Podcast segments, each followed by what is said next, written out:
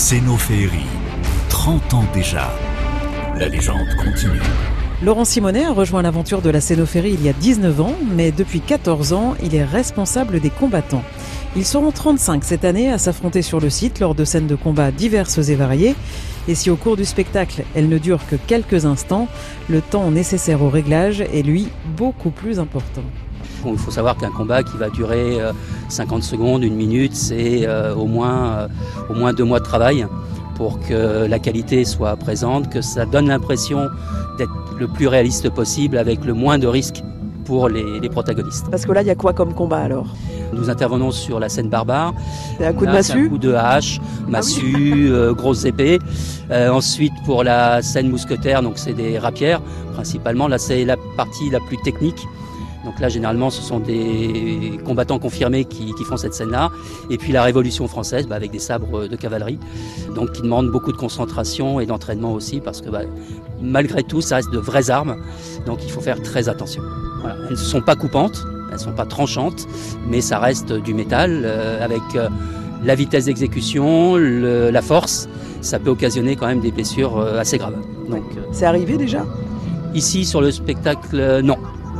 On essaye de, gérer au, maximum la sécurité des, combattants et euh, on a de la chance aussi que tout le monde euh, s'implique réellement.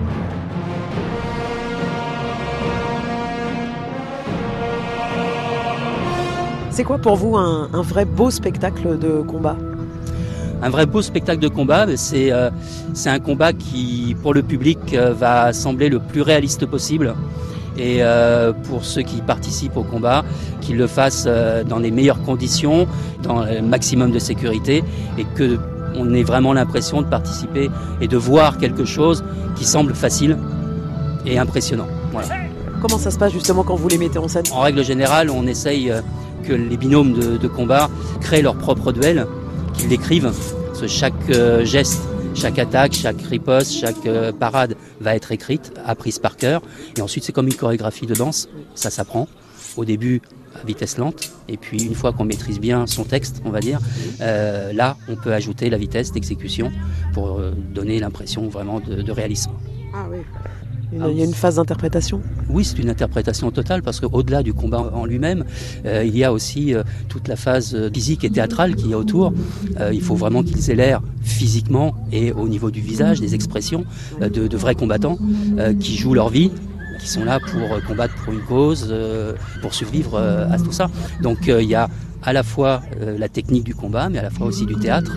Les deux imbriqués doivent donner quelque chose de spectaculaire. Comment vous travaillez alors toutes ces scènes C'est tout au long de l'année ou euh, c'est vraiment sur des périodes définies?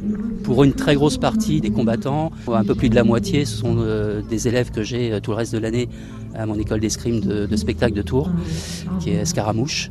Et donc effectivement, c'est un entraînement qui se fait tout au long de l'année. Et ce sont eux qui réalisent les combats mousquetaires qui demandent beaucoup plus de technique. Et puis bah, pour les nouveaux, ils ont à peine deux mois à raison euh, d'une séance par semaine pour apprendre au moins les bases et s'impliquer et s'imbriquer dans les combats de masse qui permettent d'avoir des, combats euh, plus simples. Mais euh, voilà, ça fait un effet de masse qui peut être très intéressant aussi.